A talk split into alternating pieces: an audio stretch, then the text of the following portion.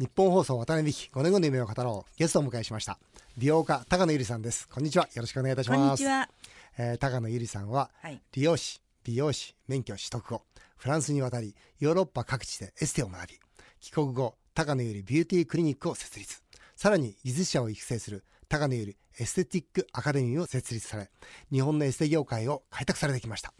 えー美容家であり、えー女性経営者の先駆けとして数多くの本も出されています今回は高野さんが書かれた「不運は神様からの贈り物」という本をもとにお話を聞いてまいりたいと思います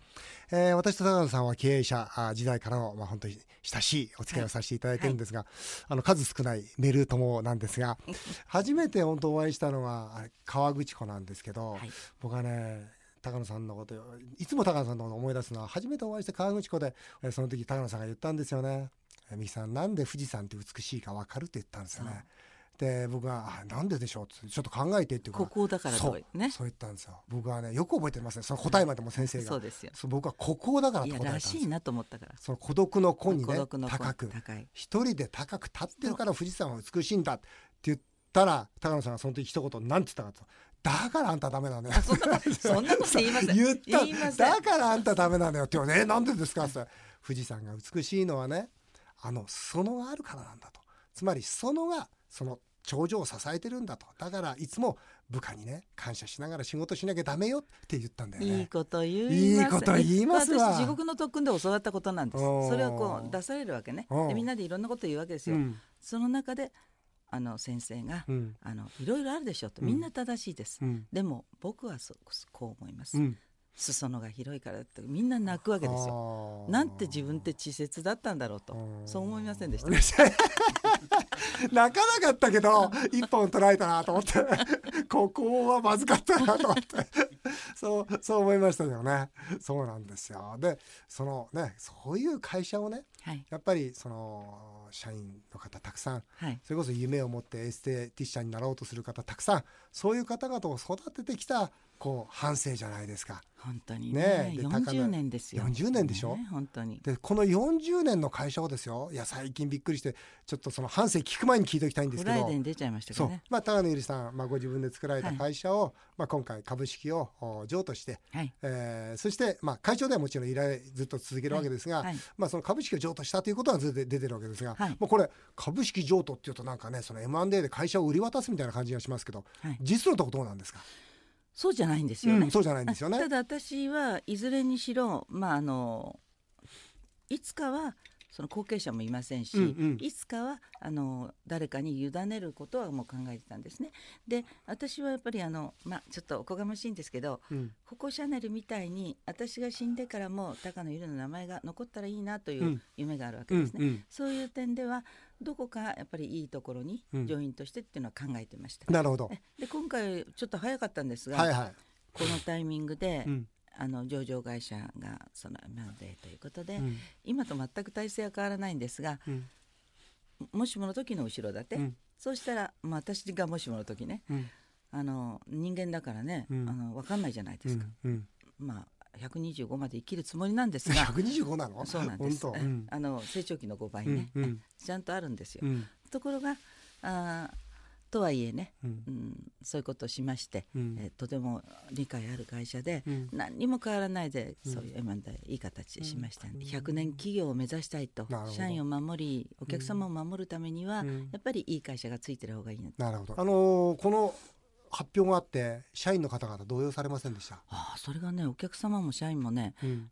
結局まあ私たちが残るということで、うん。何にも動揺なかったであすね。本当に。ええあよかったね。かえって安安心したんじゃないですか、うん上場会社の社員になるわけあだから。ーそっかそっか、はいなるほど高野さんの反省を振り返りたいということで「不運は神様からの贈り物」という本をですねはいもう本当に2回も3回も読んでまいりましたがありがとうございます。いやね僕びっくりしたずっといろんなお話聞いてて、はあいそうだったの大変だったねみたいなことで、はいでもねまあ不幸比べだったらそんなんには負けないかなと ぐらいのことを思ってたんだけどこれ完全に圧敗しましたわ。え本当ですか。これは本当不幸だわ。うおん いや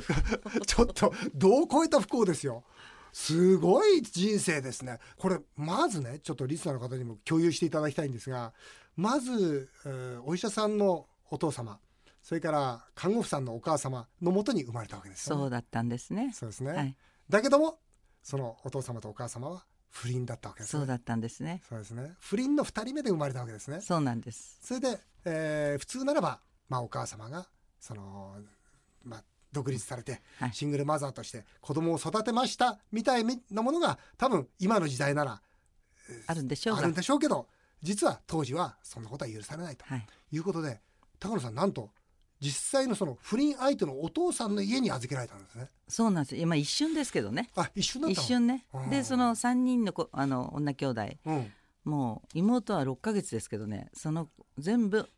他人の家に養子に出されたわけでだすねからすごいよねだって本妻にしてみたらとんでもないことだよね。とんでもない不ね倫の女性の子供を3人いっぺんにしちゃったんだから。まあだからそれは聞いた話なんでねうん私も覚えがないんですけどそうねだろうな、まあ、小さいからね。とにかくもう気がついた時は養母に育てられてたうんでその引き取ったあーまあそのなんていうのはい本妻は当然嫌だから出てきなさいして出てい くで、えーまあ、持参金付きでそう引できす取ってもらったんですよねそうなんですもその人もろくな人じゃなくてそう面倒見てくれなかったそう酒飲みだったんですそうだねミルク代が酒代に変わっちゃった本当にそうその演劇になりそうなんだよねそうですよねそしてそれに見かねた女性がその名乗り出たはいそれそれが養母の八千代さんそう子供ができなくて子供を探してたんですね、うんで私がこう見に行ったらちゃぶ台の周りをこう伝え歩きしてたらしいんですよよで汚い格好ででかわいそうだってことで連れて帰ったらしいんですうねんこの八千代さんっていうのが本当の育ての親ですよ本当にね。ねずっと親ですそうですよね。それで八千代さんもでも男運が悪くてそうね何回もひどい裏切り方をされていた。そそうして引き取った時にはまあその八千代さんとそれからその姪っ子のその姪っ子とそれからお父さがんいた。いたで一瞬は幸せないや時間が過ごし最た。高に幸せな、ね。いいお父さんでしただけどもこれでまた脚本家はこれで許さないわけですよ許。さないわけで何すが起きたかというと今度家事手伝いのメイとできてしまったとそもう勘弁してうくれでとそっちに子供がお腹がどんどん大きくなるのお母さんだけ知らなかったわけあーでも世間はみんな知ってたんだけどあ知ってたの知ってたでお母さんは分からなくてうんそれである時まあちょっと胸騒ぎがしてうん帰らないっていうのに帰ったのねうん入ったらうんそしたら一生懸命2人で布団畳んでたんだってあらまあ悲しいわねあーでも母親はすっごいねあの威勢のいい人ですからうん分かったと、まあ、子供ができたならしゃあないとあしょうがないとしょうがないとうんで新潟からあの私を連れて身を引いてきたんですよ。あーでもその時はだって八千代さんと、うん、あ二人で来たわけ来たんでわけす来たんです群馬県へ、うんそれでまた今度また男性とこれがまた母親が美人でねあーで今思えば母親まだ30ぐらいなわけですよ。あーで私を連れて苦労してるから、うんまたこのとってもいい男がついたんですね。でまた再婚したわけですね再婚したんです。そうですねで子供が学校に上がるまでに何とかしたいって思いがなったらしいですよ。うん片親であげるのは、ちょうどその時小学校入る時だもんはね、い、そうなんです。だけどあれだね、んこの学校の入学式の学校の名簿に自分の名前がなかったなんかいい加減ですからねだから再婚したいしてもちゃんとしてなかったんですよね一旦なくてそれってすごく阻害された感じしますすよねるよで勝手に一そこ生残るよへ1年1組なんて書いていったんですけど嘘なんであすそうなん だこのなねんていい加減な可親愛いです写真が写ってるけそどうなんねですよねそれであれでしょ、うんなおかつその、まあ、2番目のお父さんの、まあ、正確には3番目なのか分かんない2番お目と二番目ですね、二2番目のお父さんと八千代さんの間に子供ができたけどその子がまた重度の障害を持っうんそたうなんでうんそのまあちょっと小児麻痺的なうん子だったんですねで2番目のお父様は優しかったけども気が弱かったからストレス等をぶつけてまあそれ私もほら反抗期じゃないですか7歳ぐらいでで7歳って反抗期じゃないでしょう可愛い下がるでしょうまだ可愛くないだってうん知らない人をお父さんと呼べって言うんですあよーそうかそうか2人目でねだからおじおじおじお父さんとか言ってるんだけどうん懐かないわけですようんで可愛くなかったうんでもね、ええそっからまたね今度2番目のお父さんもですよええ多額の借金を抱えてそう芸者といなくなってしまうなんか嘘みたいな嘘みたいな話ですよ本これ当にそうしかもその身体が不自体由なのこ不自由なとことまあ、それはまだ1歳かそこらですが、うんそうするとそのこれは舅さんね、そうでしょ、うん、と私を、ゆりさんでしょそれからうん旦借金那さんのお母さんでしょそうそうそうそうでしょええいなくなった旦那さんのお母さんとそそれと八千代さんでしそょうなんですよの家族になっちゃっひたわどけでしくあょりませんか、もうなんかもうボロボロですよねね、それでもう母親はもう鉄道自殺をしようとそうだよね考えたわけですねそうだよねでも私がいて思いとどまった本んで当すだよねもう,、うんもうやめようとしうん生きるのやめようとそ言って、まあ、心中を八千代さんしようとしたと、うはいだけどやだやだと、ねそのはいね、高野由里さんがこう掴んで離さなかったと、まあ、それで、えーなんとかはいやらなかったということですよでその頃ですよね、うん養護施設の、ね、にも連れて行かれた。はい金の女ろうかというところにうん行って親は2人子供を連れて、うん自分がそこでその給仕かなんかしながら子供を預けて働かせてくれって言ったら、うんここは親のある子は預からないと、うんね、だからあなたはまだ若いんだから、うんどっかで働いてこの子供は親戚に預けて、うんえー頑張りなさいって言われて親はそのようにして伊香保の旅館の女中になったんですね。そうだよでね私たちは親戚に、だからこの養護施設に連れて行かれた思い出とか、うんまあ、その時は養護施設入らなかったんだけど、まあ、その後その八千代さんは、そうはい義理のあ養父のお母様は、あそれこそ旅館に住み込みで働いてはい、そして高野由里さんはそこから今度転々とするんですよねそうなんです、親戚の家をね、はい6回も転校するんでしょ小学校をねありえない よねここまでの話だけでもありえないわおしんと呼んでください。 もう惜しんだって負けるでしょきっとなあ、でもねその頃みんな貧しいしうん学校に行けるだけ小学校行けない子いっぱいいるんですから田舎行くとうんそういう点では学校に行けるだけでも結構恵まれてる方なんですよ。あーまあそういえばね,、うんねあの時代ですからうんであれでしょその八千代が2度も離婚したのかこの子を引き取ったからだこの子は縁起の悪い子だとねそうよく読み込んでます親ね親戚からも言われてねこの子は縁起が悪いからね結婚式とかそういうのに呼んでくんないわけですよ。はいねまあ、村中がこう集まってお嫁さんやるじゃないですかうんあの家で結婚式やるからうんそういう時に私は木の下でこうやってこう土ほじくってるわうんけ。ね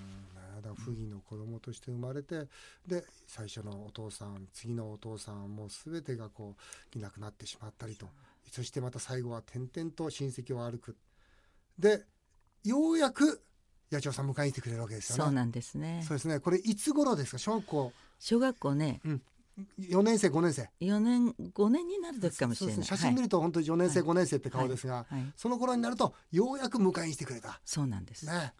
で2人の生活始まった。そうなんですさあここから幸せにと。そうそれ我慢して我慢してん頑張って、いつかお母ちゃんと暮らせるのを夢見ていたのに、うん。でここから幸せになれると普通思うよね。思うよねで今度3番目のお父さんがまた現れいる。たんですよねこれ東京のおじさん。そう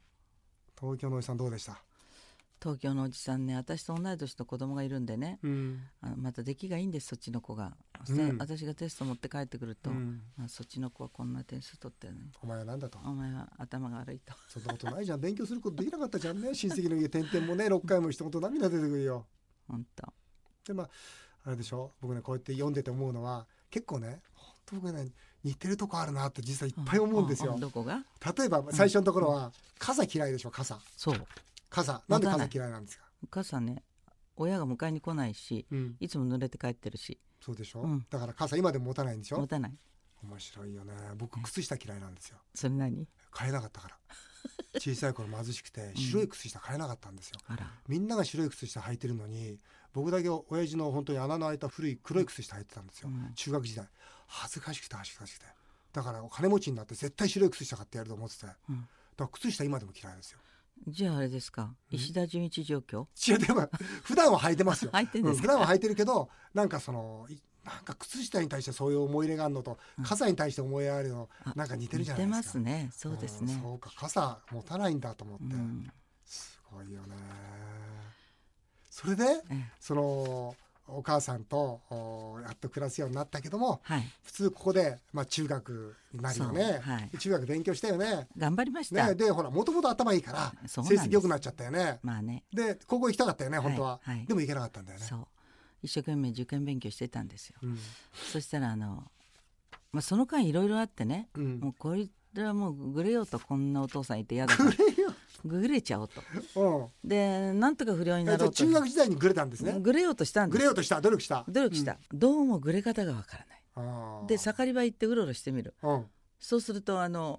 グレた子がいるんです友達がうねんそうなんとなく「早く帰りなさい」とか言っちゃ う何しに行ったんだグレようと思って行ってるのに、うん説教して帰ってくるみたいな、うんちょっと違うなどうもグレる体質じゃないなうんうんでまあ勉強しようとうん思って頑張ってた時にですねうん母親がうんあのお母ちゃんはねあの職がないからあのこんなに苦労したとうんでお前は男に頼らないでね手に職を持って生きていけとうんいきなり言い出したわけですうん理容師なら床屋はこれ食いっぱぐれがないからうんこれになると、うんと思うでしょうんそれで利用学校に進むことになったのねうそんでも私ではもね、その時は辛いよね普辛い通高校行きたかったもんねそれで冗談じゃないと思って、うんあの暴れてたわけですよ、うんところがある時その戸籍謄本、うん戸籍謄う本んおお戸籍謄本いや先生がねおおそうそこに来たかグレた子に言ったわけですよあのお前は何グレてんだとうん高野さんを見ろと、うんあの本当の親じゃないのに、うんあんなに頑張ってるじゃないかみたいなことを 言ってるよと本当高野みたいに言われて「えそれ何?」っていうことでうん戸籍謄本取り寄せましたでその時に初めてもらいっ子だってことが分かったんですはあじゃあ八千代さんのことを本当のお母さんじゃないって分かったからその高校進学諦めたんだ諦めたのはああのすごいいやな自分の親だったら私グレまくりだったと思うんです冗が談じゃないと生かしてくれとええところがうんそれでそちらのおお父さん3番目のお父さんの子供はどんどん行ってるわけですよ、うんいうんいいい学校に、うんどうして私だけ高校に行けないんだっていうことで、うんところが養子じゃないかと、うんああよくまあ義務教育だけでも出してもらって、うんありがたいとうん本当に私のおかげでお母さんこんな苦労しちゃったのよねってうん思って感謝に変わったわけです、なる反ほ抗どねが、なるほどねこの辺切り替え早いでしょ、なるほどね、えそれで利用学校に進んで、はいで夜は定時夜制は定時制だよね、そして、えーその後なのかなあ住み込みでそうこう働くようになるよねそうなんですこれは定時制の間もは住み込みでそう働でいたす住み込みで働いて、はいね、こんなとこで、まあ、これもねあーゴンと来るのはね、はいその住み込みって本当に大変だったでしょ、えね、掃除とか洗濯とか子守とか何でも押し付けられてえ、 これ下ね働きあの私慣れてるわけですよ他人の家転々としてるからもあーなるほどう住み込み OK 苦労してるからオッケねで大変だったのはい、鏡磨きえ鏡磨くのって結構大変ですよえ、ねいやいや大好きとうん大好き大好きあーうちの家も鏡だらけですよなるほど鏡が好きあ僕ねあの自分で創業する前に3ヶ月間高級クラブで修行したんです よその高級クラブで学んだことは鏡磨くことだったんですよはとにかくお客様ベタベタ手がつく、いはね、それをえ営業前までにもうピッカピカに磨き上げるんですよあそれがね僕はね自分の修行時代の一番の思い出かな、でもねリアルなね仕事についてよかったと思ううん私はちょっと生意気でしたから、うんそうするとね言葉じゃないとうん仕事ができなかったらうんこれ世の中通用しないとうんそうするとこの昨日できなかったことが今日できるようになうる、ん頑張ればうんで受けっちょだったから、うんだから人一倍努力しないとできないわけですよなるほど、なのでうん本当リアルなこの実業というのを覚えさせてもらったのは利用師が最初ですね、この住み込みしたのは群馬ですよね群馬ですそうですね、はいで群馬から今度は高校卒業して、えー上野に来てそうです、ねくじけちゃいけない人生がそうなんですねあ上野駅そのものなんですああ上野駅そのものなんだよ本ね当にそうなんですそれで今度東京で居酒屋でアルバイトしながら利用店で働いてそれ逆にしてもらい逆だまなすそう逆だあの利用店で働きながら居酒屋なんだ 居酒屋で、うん居酒屋ってねそういう居酒屋じゃなくて、うん、どんな居酒屋 よだから居酒屋じゃない料理屋でその、うんママが一人でやってるとこうんでなるほどそこで後ろで皿洗いあそあうそうなんだいう感じあじゃあち小料理屋だねうん小料理屋、小料理屋のううんあの皿洗いねうんお客さんの前出ないの、で利用利用師で働いてね、はい、それで、えー居酒屋でそのまま裏でしか働もいてる高円寺なんですよ高円寺でしょ、ねもう一緒だもんねすごいおかしい僕のです1ね号店だもんねおかしいですねすごいよねそう高円で寺のなんでそのまた居酒屋で働いたかっていうとどうぞご飯食べられるからで しょねえいやそれはついでですけどねね本当にこの本の中に書いてあって何かを成し遂げようと思ったら成功の秘訣はとてもシンプルだとはい、人より多く動くこと人より多く働くことそれが一番確実な近道になることですとそうです、ね、これらのここまでの経験をしてきたからこそ、そうね、これが言えるし、それと何が重みがああるってもねうんありがたいとうん義務教育出してもらってもありがたい、おばあちゃん家に行っていろいろうん辛い思いをしたけど、うんそれも全部ありがたい、これえーこんな厳しい人生ありがたい反省ありがたいいありがたいありがたいこれがなかったら今の私ないものああそうなんだよね、そうなんだよね今からやれたら嫌でしょやだよでも若いうちはもういいんですよやった方がうんそうなんだよねでしょでしょ本当そうだからね何でもそうでしょ必然必要ベストだよね当そう自分に起こることは全部起こるべくして、うんそして必要なことで本当にいいことしか起きてないんだと本当思えばどんな嫌なことだって前に進んでいけるもんねそうなんですまさにそういう反省だったんだよそうなんねですでここからここから今度はフランスへと旅立っていくわけですがそうなんですよまあ、それは次回お話をお伺いするとして、えー次回はですね、えー高野さんの5年後の夢もお聞かせ願いたいというふうに思っております、えーここまで、えー高野さんの反省を聞きましたどうもありがとうございますありがとうございます